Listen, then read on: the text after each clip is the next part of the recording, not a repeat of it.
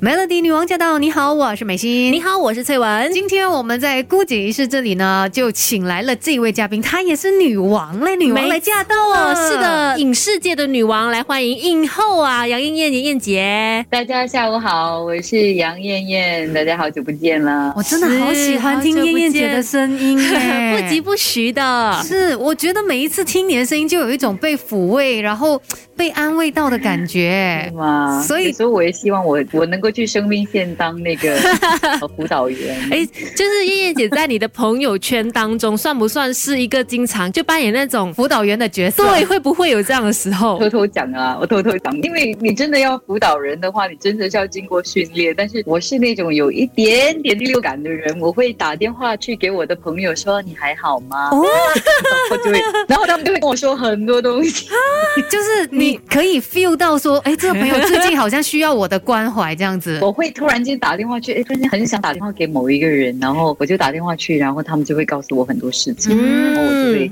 尽量做一个聆听的耳朵，然后给一点点建议。是，所以找你来担任马来西亚生命线协会九五爱心大使是最对的人选了。希望我能够尽我自己这一份小小的力量，去帮助更多的人。嗯嗯嗯。我们先来说一下吧，接下来的一些活动哦，因为很快你就会有一场分享会了，就在三月十七号。是的，三月十七号呢，我会有一个分享会了。三月十七号到三月二十八号，啊，生命线协会呢就举办。了一系列的讲座，我是作为一个开始，然后我会从自身的经验吧，自身的经历去分享一些我在人生中的大起大落，然后啊，跟生命线的其中一个资深的啊讲师，也是辅导员池心，他就会从辅导员的角度来跟我聊，就怎么去面对人生中的啊潮起跟潮落这样。嗯，除了我之外呢，还有请了四位呃非常资深的。辅导员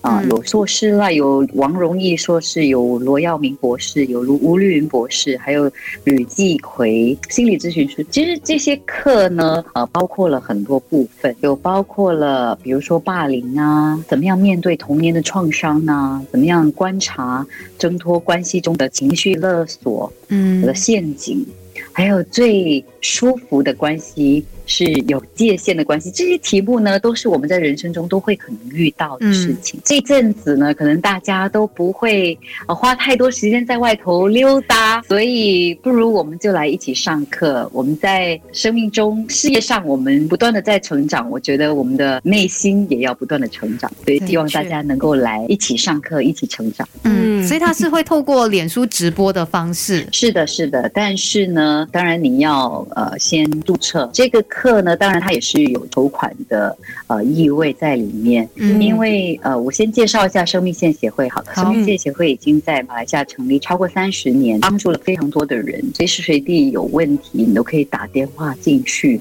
然后你可以预约啊面谈的时间，或者是现在因为现在是疫情的关系，所以都变成就是在电话上面谈，然后可以将。你的心里面的问题，慢慢的给它梳理开来，而这些呃帮助呢，其实都是免费的服务，所以生命线协会呢，很需要这笔基金来营运，当做他们一整年的运作。嗯，对，因为只有这样子可以运作下去，才有办法帮助到更多需要被帮忙的人。然后，因为我觉得说，呃，在这个演戏的人生当中啦，其实他应该是有很多起起落落的。嗯，因为人生如戏，戏如人生呐。那可能你要就是透过演戏的时候去感受另外一种人生，嗯，而且很多时候在演戏的时候，你可能是很残忍的，是拨开自己某些伤口来去演戏，这是我们对于演员的一个理解嘛。那燕燕姐是不是也有这方面的一些经验可以跟大家分享一下？拨开伤口这个部分，反而是在我念书的时候比较见到。我在高中毕业之后，其实我也去念了三年的表演课程。那我们在上课的时候，其实有很多的课是将我们自身的一些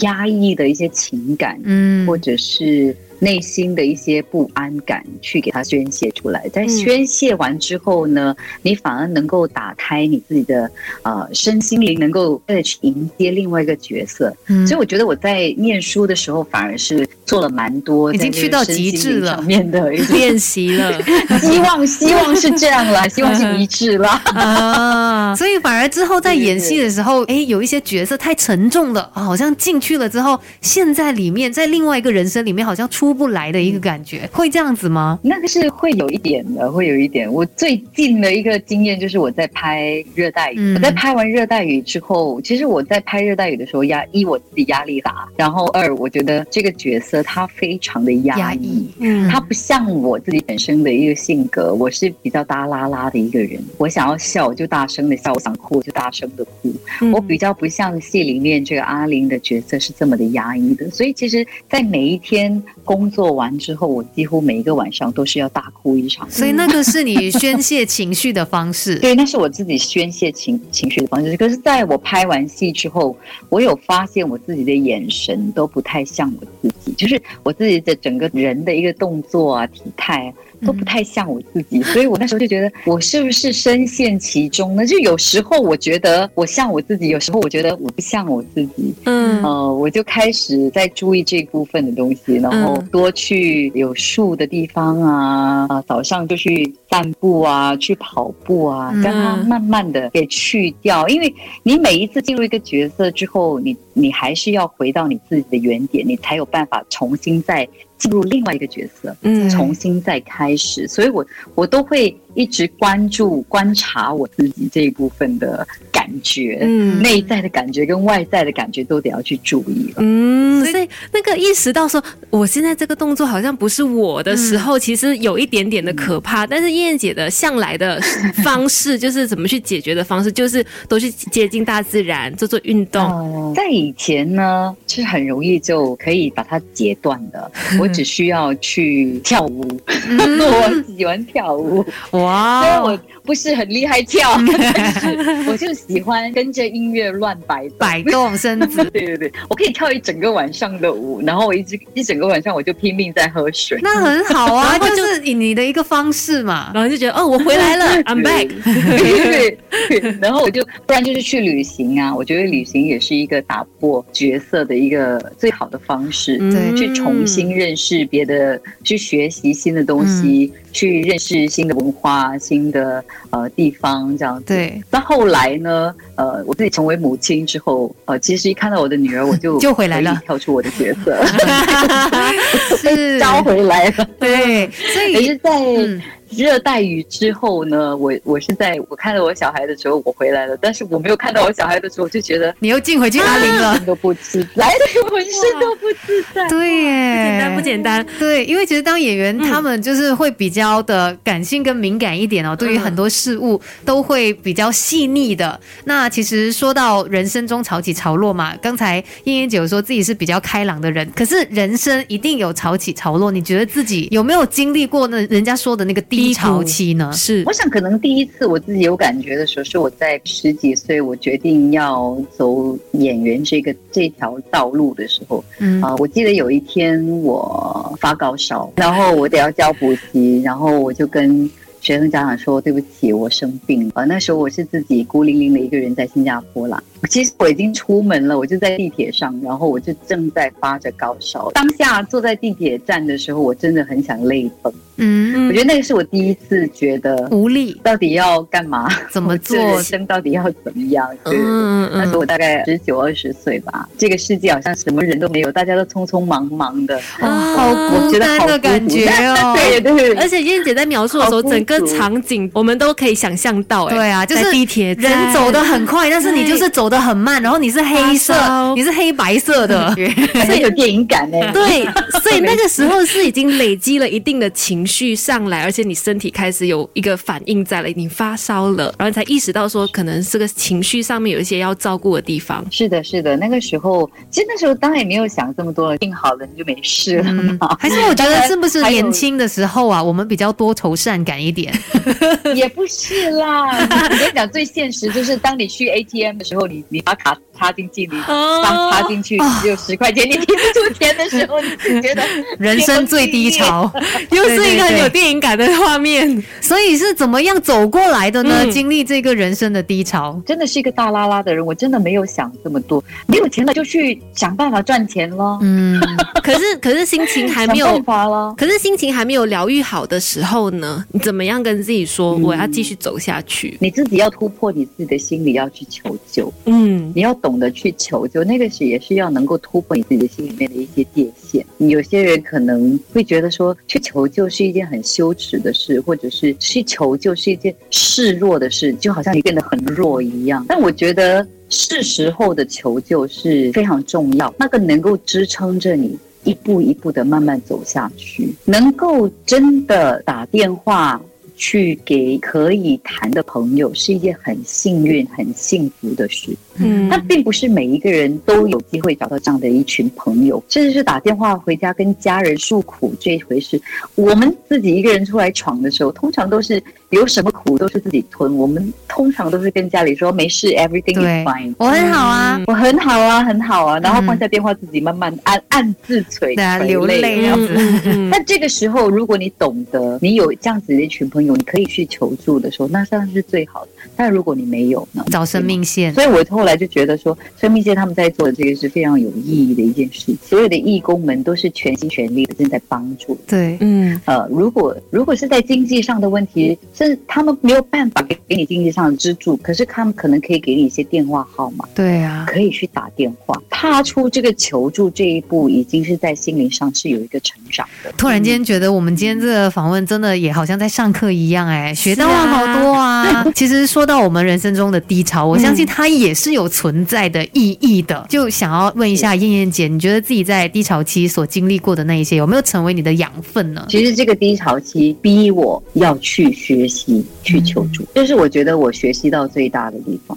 因为我们是生活在一个群体的社会，我们并不是孤单的一个人。我觉得，当你有这个想法在你的脑子里面的时候，会比较顺遂的一步一步的向前走。是时候的。要去向人家提出你的呃要求，甚至寻求帮助是很重要的。